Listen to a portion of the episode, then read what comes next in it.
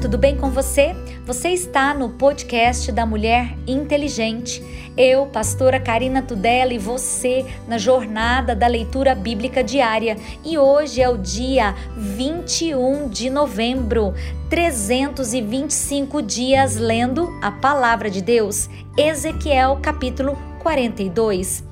Depois disso, fez-me sair para fora ao átrio exterior, para a banda do caminho do norte, e me levou às câmaras que estavam defronte do largo vazio, em que estavam defronte do edifício da banda do norte. Do comprimento de cem côvados era a entrada do norte, e a largura era de cinquenta côvados. Em frente dos vinte côvados que tinha o átrio interior e em frente do pavimento que tinha o átrio exterior, havia a galeria contra a galeria em três andares. E diante das câmaras havia um passeio de dez côvados de largo, da banda de dentro, e um caminho de um côvado, e as suas entradas eram para o lado do norte. As câmaras em cima eram mais estreitas, porque as galerias tomavam aqui mais espaço do que nas de baixo e nas do meio do edifício, porque elas eram de três andares e não tinham colunas como as colunas dos átrios. Por isso, desde o chão se iam estreitando mais do que as de baixo, as do meio. E o muro que estava por fora, defronte das câmaras, no caminho do átrio exterior, diante das câmaras, tinham cinquenta côvados de comprimento porque o comprimento das câmaras que estavam no átrio exterior era de 50 côvados, e eis que defronte do templo havia 100 côvados. E da parte de baixo dessas câmaras estava a entrada do lado do oriente, quando se entra nelas pelo átrio exterior. Na largura do muro do átrio para o caminho do oriente, diante do lugar separado e diante do edifício, havia também câmaras e o caminho de diante delas era de feição das câmaras, e olhava para o caminho do norte, conforme o seu comprimento, assim era a sua largura, e todas as suas saídas eram também conforme as suas feições e conforme as suas entradas, e conforme as entradas das câmaras que olhavam para o caminho do sul, havia também uma entrada do topo do caminho, do caminho diante do muro direito, para o caminho do oriente, quando se entra por elas. Então me disse: as câmaras do norte e as câmaras do sul, que estão diante do lugar separado, são câmaras santas, em que os sacerdotes que se chegam ao Senhor comerão as coisas mais santas. Ali porão as coisas mais santas e as ofertas de comer, e a expiação pelo pecado e a expiação pela culpa, porque o lugar é santo. Quando os sacerdotes entrarem, não sairão do santuário para o átrio exterior, mas porão ali as suas vestiduras com que ministraram, porque elas são santidade. Vestir-se-ão de outras vestiduras e assim se aproximarão do lugar pertencente ao povo. E acabado ele de medir o templo interior, ele me fez sair pelo caminho da porta, cuja face olha para o caminho do oriente, e mediu em redor. Mediu a banda oriental com a cana de medir 500 canas com a cana de medir ao redor. Mediu a banda do norte, 500 canas com a cana de medir ao redor. A banda do sul também mediu 500 canas com a cana de medir. Deu uma volta para a banda do ocidente e mediu 500 canas para a cana de medir mediu pelas quatro bandas e tinha um muro em redor de 500 canas de comprimento e 500 de largura para fazer separação entre o santo e o profano. Então me levou à porta, a porta que olha para o caminho do Oriente. E eis que a glória do Deus de Israel vinha do caminho do Oriente e a sua voz era como a voz de muitas águas, e a terra resplandeceu por causa da sua glória. E o aspecto da visão que vi era como da visão que eu tinha visto quando vim destruir a cidade, e eram as visões como a que vi junto ao rio Quebar e caí sobre o meu rosto e a glória do Senhor entrou no templo pelo caminho da porta, cuja face está para o lado do Oriente. E levantou-me o Espírito e me levou ao átrio interior. Eis que a glória do Senhor encheu o templo e ouvi uma voz que me foi dirigida de dentro do templo, e um homem se pôs junto de mim e me disse: Filho do homem, este é o lugar do meu trono e o lugar das plantas dos meus pés, onde habitarei no meio dos filhos de Israel para sempre. E os da casa de Israel não contaminarão mais o meu nome santo, nem eles e nem os seus reis, com as suas prostituições e com os cadáveres dos seus reis nos seus altos pondo o seu umbral ao pé do meu umbral e a sua ombreira junto à minha ombreira, e havendo uma parede entre mim e entre eles, e contaminarão o meu santo nome e com as suas abominações que faziam. Por isso eu os consumi na minha ira. Agora lancem eles para longe de mim a sua prostituição e os seus cadáveres dos seus reis, e habitarei no meio deles para sempre.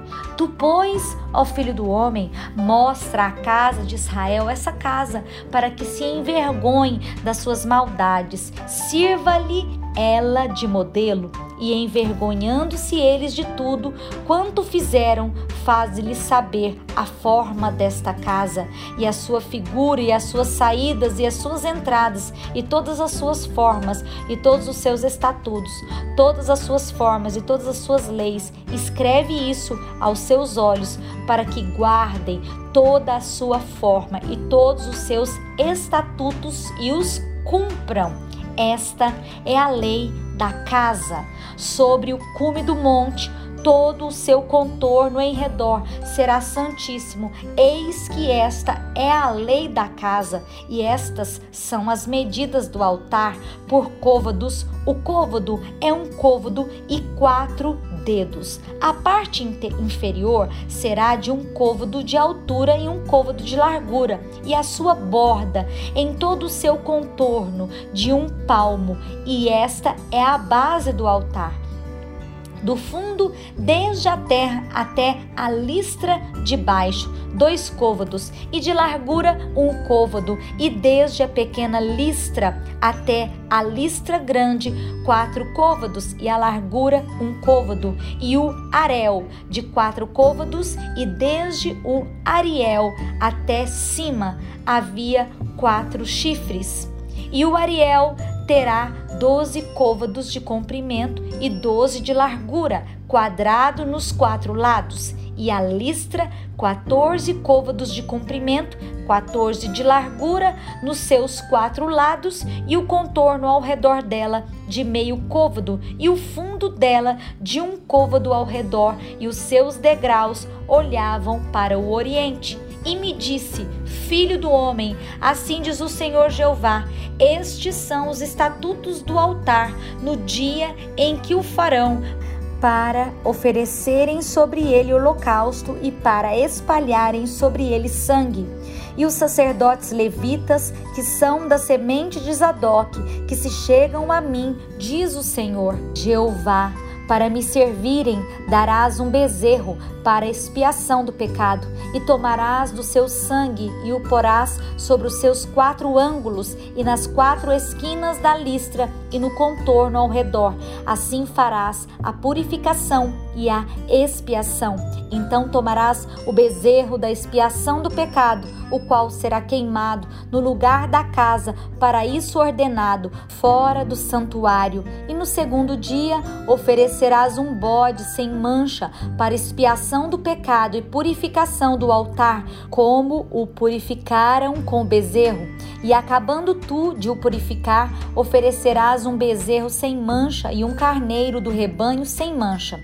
E os oferecerás perante a face do Senhor, e os sacerdotes deitarão sal sobre eles e os oferecerão em holocausto ao Senhor.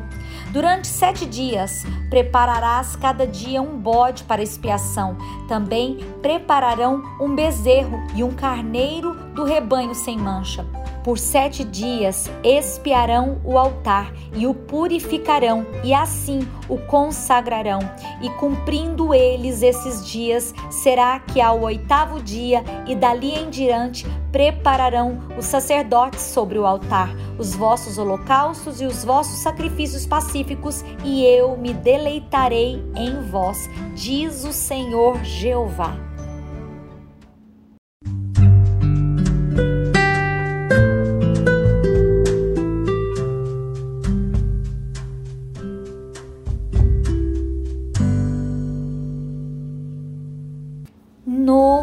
Testamento, Tiago capítulo 5, versículo 1. Eia, pois agora vós, ricos, chorai e pranteai por vossas misérias, que sobre vós hão de vir. As vossas riquezas estão apodrecidas e as vossas vestes estão comidas da traça. O vosso ouro e a vossa prata se enferrujaram e a sua ferrugem dá testemunho contra vós, e comerá como fogo a vossa carne. Entesourastes para os últimos dias, eis que o salário dos trabalhadores que ceifaram as vossas terras e por vós foi diminuído. Clama e os clamores dos que ceifaram entraram nos ouvidos do Senhor dos Exércitos. Deliciosamente vivestes sobre a terra e vos deleitastes, cevastes o vosso coração como num dia de matança. Condenastes e matastes o justo, ele não vos resistiu. Sede, pois, irmãos, pacientes até a vinda do Senhor Eis que o lavrador espera o precioso fruto da terra, aguardando com paciência até que receba a chuva temporã e serôdia. Sede vós também pacientes, fortalecei o vosso coração, porque já a vinda do Senhor está próxima. Irmãos, não vos queixeis uns contra os outros, para que não sejais condenados. Eis que o juiz está à porta. Meus irmãos, Tomai, por exemplo, de aflição e paciência os profetas que falaram em nome do Senhor. Eis que temos por bem-aventurados os que sofreram. Ouvistes qual foi a paciência de Jó e vistes o fim que o Senhor lhe deu, porque o Senhor é muito misericordioso e piedoso mas, sobretudo, meus irmãos, não jureis nem pelo céu e nem pela terra, nem façais qualquer outro juramento, mas que a vossa palavra seja sim, sim e não, não, para que não caiais em condenação. Está alguém entre vós aflito? Ore. Está alguém contente? Cante louvores. Está alguém entre vós doente? Chame os presbíteros da igreja e orem sobre ele, ungindo com azeite em nome do Senhor. E a oração da fé salvará o doente, e o Senhor o levantará. E se houver cometido pecados, ser-lhe-ão perdoados. Confessai as vossas culpas uns aos outros e orai uns pelos outros, para que sareis. A oração feita por um justo pode muito em seus efeitos. Elias, era homem sujeito às mesmas paixões que nós, e orando pediu que não chovesse. E por três anos e seis meses não choveu sobre a terra, e orou outra vez, e o céu deu chuva e a terra produziu o seu fruto. Irmãos, se algum dentre vós se tem desviado da verdade e alguém o converter, Saiba que aquele que fizer converter do erro do seu caminho um pecador, salvará da morte uma alma, cobrirá uma multidão de pecados.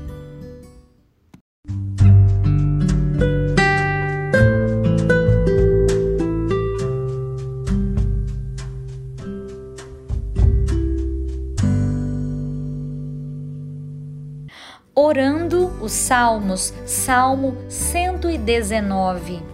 Bem-aventurados os que trilham caminhos retos e andam na lei do Senhor. Bem-aventurados os que guardam seus testemunhos e os buscam de todo coração, e não praticam iniquidade, mas andam em seus caminhos. Tu ordenastes os teus mandamentos para que diligentemente os observássemos. Tomara que os meus caminhos sejam dirigidos de maneira a poder eu observar os teus estatutos. Então não ficaria confundido, atentando eu para todos os teus mandamentos. Louvar-te-ei com retidão de coração quando tiver aprendido os teus justos juízos. Observai os teus estatutos, não me desampares totalmente. Como purificará o jovem o seu caminho, observando-o conforme a tua palavra?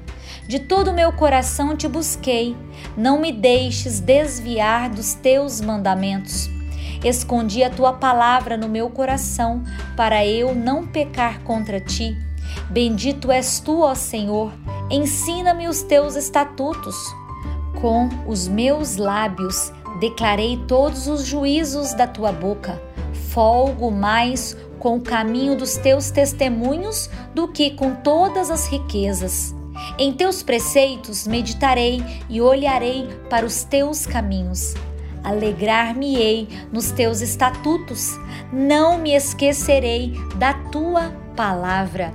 Provérbios capítulo 28, versículo 6. Melhor é o pobre que anda na sua sinceridade do que o de caminhos perversos, ainda que seja rico.